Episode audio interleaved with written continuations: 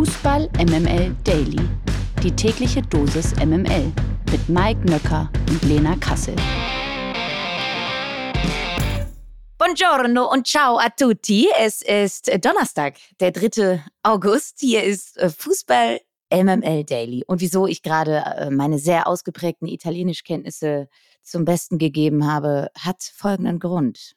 Mein kleiner, verschollener Sohn ist wieder aufgetaucht. Ähm, und ich sage Buongiorno natürlich Buongiorno. auch an dich. Buongiorno. Come Mhm. va? Was heißt das? Tutto bene? Tutto bene? So, sehr gut. Tutto sehr gut. bene? Ja. Hm. Und eins wollte ich heute Morgen natürlich auch noch sagen. Ich habe Hunger, also nehme ich mir alles vom Buffet.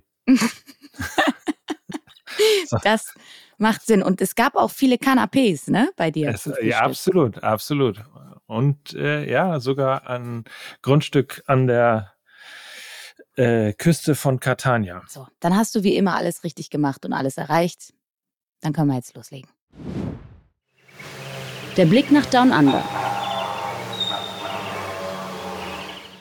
Gestern wurde es teilweise richtig dramatisch bei der WM der Frauen. Brasilien raus, Italien raus, dafür Jamaika und Südafrika weiter. Aber der Reihe nach, in einem irren Spiel konnten sich die Südafrikanerinnen in der Nachspielzeit mit 3 zu 2 gegen Italien durchsetzen.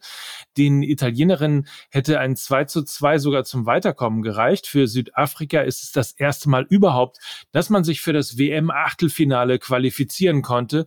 Zeitgleich gewann Schweden übrigens auch noch das dritte Vorrundenspiel. Die Schwedinnen besiegten Argentinien souverän mit 2 zu 0.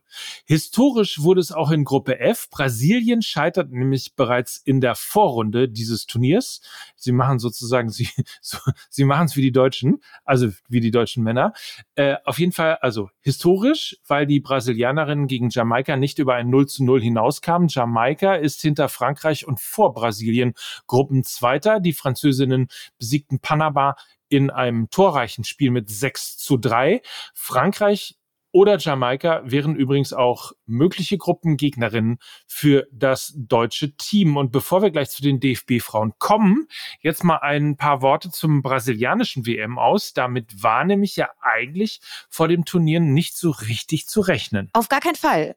Es gab mitunter relativ viele Leute, inklusive mir. Ich weiß, dass das nichts heißt, wenn ich irgendwelche Prognosen abgebe, aber äh, es haben auch andere Leute gesagt, dass Brasilien durchaus auch ähm, die Qualität und die Kaderstärke äh, und auch den Anspruch hat, in diesem Turnier sehr, sehr, sehr weit zu kommen, wenn nicht sogar auch Titelambitionen. Und da muss man wirklich sagen, das war unterm Strich einfach ähm, eine pure Enttäuschung und eine richtig große Überraschung, dass sie jetzt schon in der Vorrunde raus sind. Jetzt das Spiel gegen Jamaika habe ich mir angeschaut, ähm, zu sehr über Außen gespielt, hatten keinerlei Ideen, wie sie hinter die letzte Kette der Jamaikanerinnen kommen. Ne, einfach zu eindimensionale Spielweise. Und Pia Suntage hatte der Mannschaft ja so eine defensive Disziplin beigebracht. Vielleicht ist da auch ein bisschen spielerische Leichtigkeit verloren gegangen. Also das wirkte von den Brasilianerinnen sehr verkopft. Vielleicht schwebt da auch die ganze Zeit dieser Marta-Abschied wie so ein Damoklesschwert über der Mannschaft und hat sie eher gehemmt als beflügelt. Aber ich möchte nicht nur über Brasilien sprechen, ich möchte natürlich auch über Jamaika sprechen, denn das ist eine waschechte Sensation. Ähm, wir haben ja in der gestrigen Folge schon drüber gesprochen. 2010 hat sich die Mannschaft aufgelöst, weil sie sportlich zu unerfolgreich war. Und jetzt ziehen sie einfach in das Achtelfinale der Weltmeisterschaft ein. Und das ohne ein einziges Gegentor zu kassieren. Also das ist schon mehr als beeindruckend und du hast es angesprochen, damit ist Jamaika als Gruppenzweiter ein möglicher Achtelfinalgegner der deutschen Nationalmannschaft, sofern sie doch noch Gruppenerster werden und ich sag mal so, Brasilien habe ich ja schon als einen ja, schwierigen Achtelfinalgegner für die Deutschen empfunden. Jamaika würde es ihnen meiner Meinung nach sogar noch schwerer machen und das wäre das vermutlich dickste Brett überhaupt. Also noch dicker als das kolumbianische. Unsere Frauen bei der WM. Und heute sind sie dann nämlich gefordert, unsere Mädels, um überhaupt äh, darüber nachdenken zu können, ob man zum Beispiel gegen Frankreich oder gegen Jamaika spielt, muss man jetzt erstmal das nächste Spiel gewinnen. Um 12 Uhr deutscher Zeit geht es im entscheidenden Gruppenspiel gegen Südkorea. Die Südkoreanerinnen haben ihre beiden Gruppenspiele verloren und auch die Ausgangslage ist eigentlich ganz einfach. Gewinnen die Deutschen, stehen sie im Achtelfinale. Eigentlich ganz einfach. Aber mit Blick auf das Spiel, ähm, die große Frage, wie sollte das DFB-Team aus deiner Sicht agieren, um nichts anbrennen zu lassen? Ich glaube, bei, bei dieser Vorschau auf die Partie äh, müssen wir, glaube ich, einen gewissen Trainerfaktor beachten, um das Ganze mal ganzheitlich einzuordnen. Ähm, Südkoreas Coach Colin Bell kennt nämlich den deutschen Fußball bestens. Er sagt sogar in und auswendig. Jahrelang hat er hier gelebt in Deutschland und hat auch hier gearbeitet. Unter anderem trainierte er den SC Bad Neuenahr, den ersten FFC Frankfurt und auch den SC Sand. Und er hat sicherlich ganz spezielle Ambitionen bei dieser Partie. Und ja, Südkorea hat noch kein Tor selber geschossen und bisher wirkten sie auch wirklich sehr, sehr harmlos. Sportlich und auch auf dem Papier sollte das eine ganz klare Angelegenheit für die deutschen Frauen werden. Aber ich glaube, diese persönliche Motivation, für Trainer Colin Bell und eben sein Knowledge über den deutschen Fußball, das dürfte eine nicht ganz so uninteressante Rolle spielen. Und ähm, ich glaube, der wird einfach richtig, richtig motiviert sein. Und ich glaube, er wird die Südkoreanerin viel mit hohen Bällen agieren lassen, damit die Deutschen nicht ins Pressing kommen. Er wird seine Mannschaft in einem tiefen Block positionieren, weil er weiß, dass sie gegen tiefstehende Gegner Probleme haben. Er wird auf Konter über die rechte deutsche Seite lauern und das Zentrum dicht machen und somit die deutschen Angriffe auf den Flügel lenken, um dann eben Ballgewinne dort zu provozieren. Das hat Kolumbien nämlich auch sehr, sehr gut gemacht. Und Südkorea ist Vize-Asienmeister, spielt technisch versiert, hat auch viele verschiedene Grundformationen und sie sind eher defensiv orientiert und Deutschland braucht deshalb eine viel, viel, viel höhere Präsenz ähm, in der Offensive als noch gegen Kolumbien, die es ja ähnlich gestaltet haben. Sie brauchen viel mehr Abschlüsse, sie brauchen viel mehr herausgespielte Chancen und sie müssen die gegnerische Kette, die sehr, sehr tief stehen wird, in Bewegung halten, um dann eben Lücken zu reißen, wo sie durchspielen können. Ja, dann äh, stell mal auf, würde ich sagen. ja, im Vorfeld äh, gibt es jetzt so ein bisschen, man munkelt, ja, eventuell soll es auch eine Systemumstellung auch bei den Deutschen geben. Sie haben ja vorher in diesem 4-2-3-1 gespielt, jetzt soll es eher in so eine Richtung 3-5-2 gehen, damit man vorne mit zwei Spitzen mehr Präsenz hat. Und das werden aller Voraussicht nach Lea Schüller und Alex Popp sein. Alex Popp kann sich dann auch immer wieder fallen lassen und mit Lea Schüller wäre dann eben trotzdem noch eine Spielerin immer in der gegnerischen Gefahrenzone und durch die Umstellung hat man dann auch ein kompakteres Zentrum, vielleicht sogar eine Überzahl und dadurch hat man eben auch viel mehr körperliche Präsenz gegenüber den ja eigentlich auch körperlich unterlegenen Südkoreanerinnen. Also ich glaube, sie werden es vielleicht in der Grundformation in einem 3-5-2 probieren. Marina Hegering ist auch fix, wird in die Startelf rücken, auch weil Sarah Dorsun sich ja verletzt hat. Und ähm, ich sind noch so ein paar Vakanzen, ob eben Lina Magul spielt, die gegen Kolumbien nicht so gut funktioniert hat, genauso wie Jule Brandt. Also eventuell rotiert Lina Magul raus und dafür eben die Doppelspitze mit Schüller und Pop. Frühes Tor wird wichtig werden, um den Druck rauszunehmen. Und ja, dann sa sagt man eigentlich, dürfte dem Weiterkommen nichts mehr im Wege stehen. Aber zwei komische Fakten noch. Bisher ist auch noch nie eine deutsche Frauennationalmannschaft bei einer Frauen-WM in der Vorrunde ausgeschieden. Genau das galt aber ja auch für die DFB-Männer bis 2018. Und damals war es ja auch Südkorea. Ja, aber. Ja. Äh, ja. Wir lassen das so stehen. Wir ja, jinxen okay. hier gar nichts. Wir okay, reden nicht weiter. Okay, okay, okay. Ähm, wir drücken nämlich einfach äh, heute die Daumen. Und zwar um 12 Uhr. Da äh, es nämlich los und das Spiel verfolgt ihr live im zweiten deutschen Fernsehen. Dort wird es nämlich übertragen. Und ähm, was kann man noch irgendwie? Ach nee, wir wollten ja nicht jinxen, sonst hätte ich ja noch gesagt, mit dem zweiten sieht man besser, aber komm, lassen wir das. Uli Hoeneß gefällt das. Das ist eine Sauerei. Der FC Bayern und Ex-Vorstandschef Oliver Kahn haben ihre Trennung inzwischen auch äh, vertraglich vollzogen. In der Sportbild bestätigte Bayern-Präsident Herbert Heiner, dass man sich auf eine harmonische Auflösung des Vertrags geeinigt habe und das Ganze einvernehmlich passiert sei. So, so.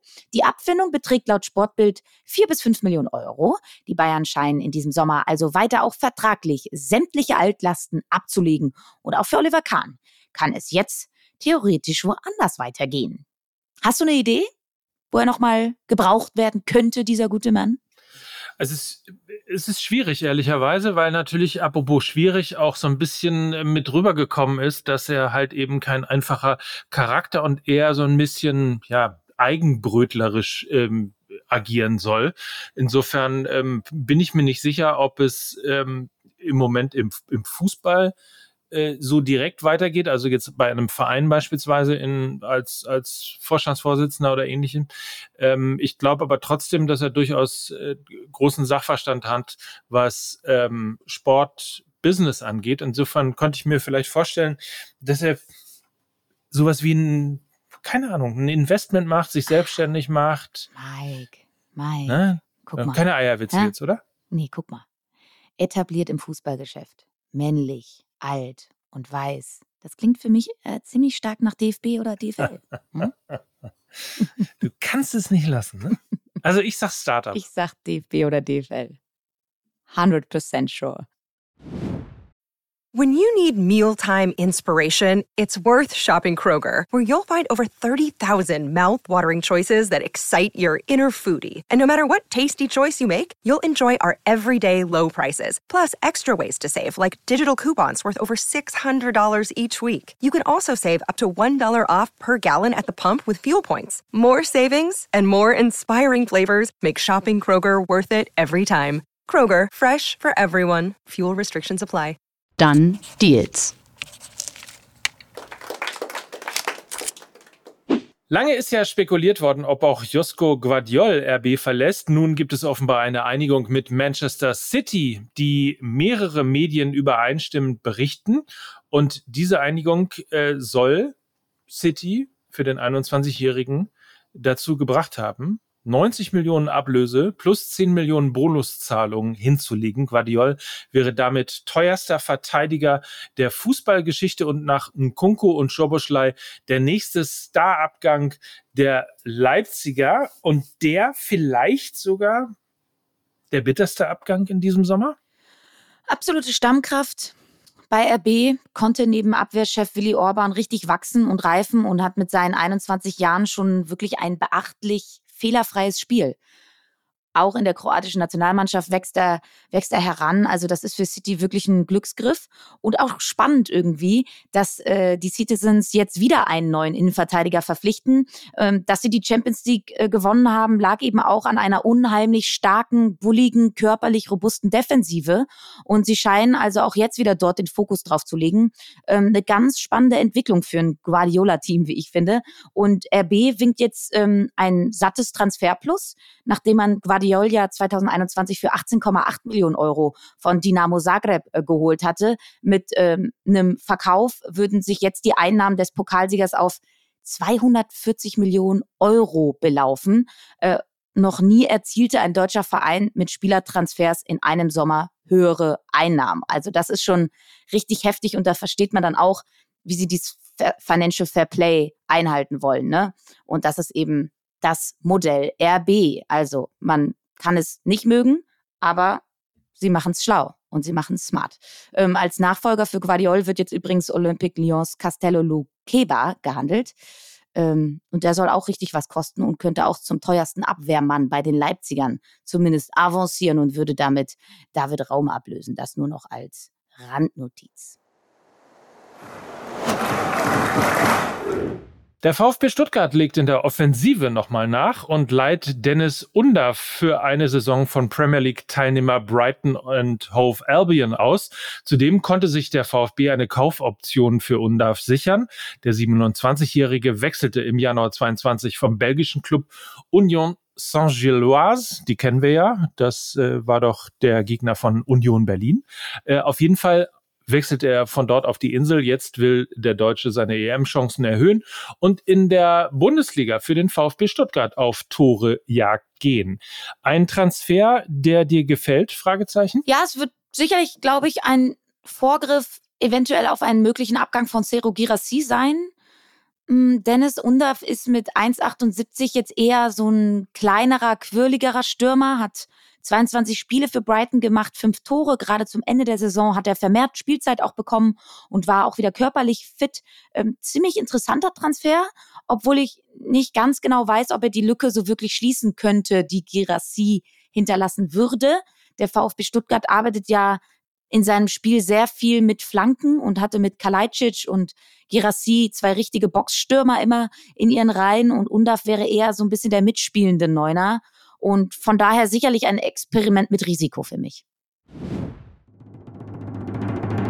Die MML Gerüchteküche. Und auch der VfL Wolfsburg will angeblich nochmal auf dem Transfermarkt aktiv werden. Berichten zufolge stehen die Wölfe vor einer Verpflichtung des Linksverteidigers Rogerio. Derzeit steht der 25-Jährige noch beim italienischen Club US Sassuolo unter Vertrag. Im Raum steht eine Ablöse in Höhe von knapp 5,5 Millionen Euro. Sollte der Transfer über die Bühne gehen, wird ein Bundesliga-Wechsel des Nationalspielers Robin Gosens immer unwahrscheinlicher. Gosens wurde ja zuletzt immer wieder mit Union Berlin und dem VfL Wolfsburg in Verbindung gebracht. Nach Union scheinen jetzt allerdings auch die Niedersachsen aus dem Poker ausgestiegen zu sein. Die traurige Nachricht.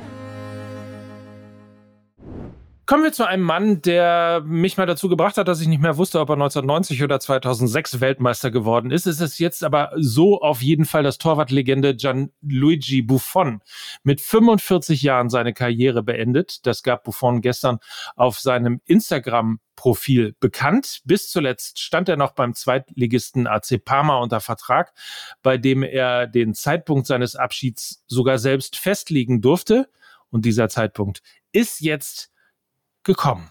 Italien weint ein bisschen. Buffons Karriere ist sicherlich eine, äh, ja, nicht nur eine höchst erfolgreiche, es ist ein riesengroßes Erfolgserlebnis natürlich gewesen und ähm, gar nicht wegzudenken irgendwie eigentlich aus dem Fußball. Woran denkst du, wenn du den Namen äh, Gigi Buffon hörst? Keiner kann so schön die Nationalhymne singen wie Gianluigi Buffon.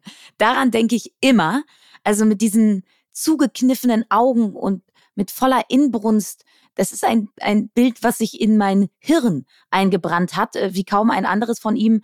Äh, dann natürlich auch seine Tränen 2017, wo Italien in den Playoffs die WM verpasst hat. Äh, er war ein okay, es klingt jetzt so, als wäre er gestorben. Er ist ein emotionaler, nahbarer Typ. Und für mich steht er auch immer so ein bisschen für den alten Fußball, ja, wo alles noch nostalgisch und schön und emotional war. Und dadurch, dass er jetzt aufhört, hört für mich auch ein bisschen so eine Fußballära auf. Und die Ära der ganz, ganz großen Namen mittlerweile, ne? Und er war so ein bisschen der Last Man Standing, der halt noch mit dabei war. Und von daher ist sehr traurig, macht mich das. Hat übrigens insgesamt 975 Mal das Tor gehütet in seiner Karriere. Also absolute, absolut irre. Mein innerlicher Monk sagt jetzt so, warum macht er nicht die 1000 voll? Oder zumindest die, die 980. Was soll das?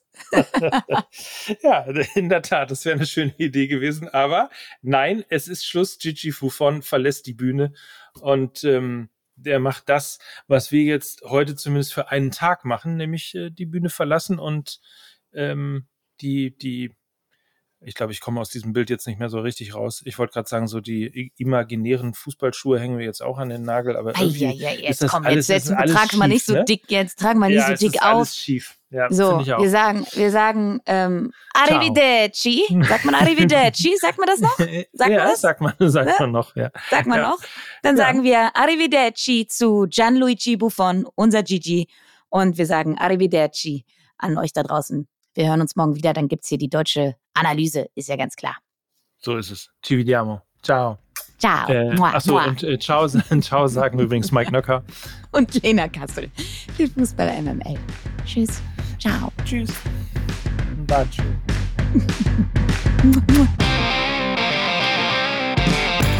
Dieser Podcast wird produziert von Podstars bei OMR.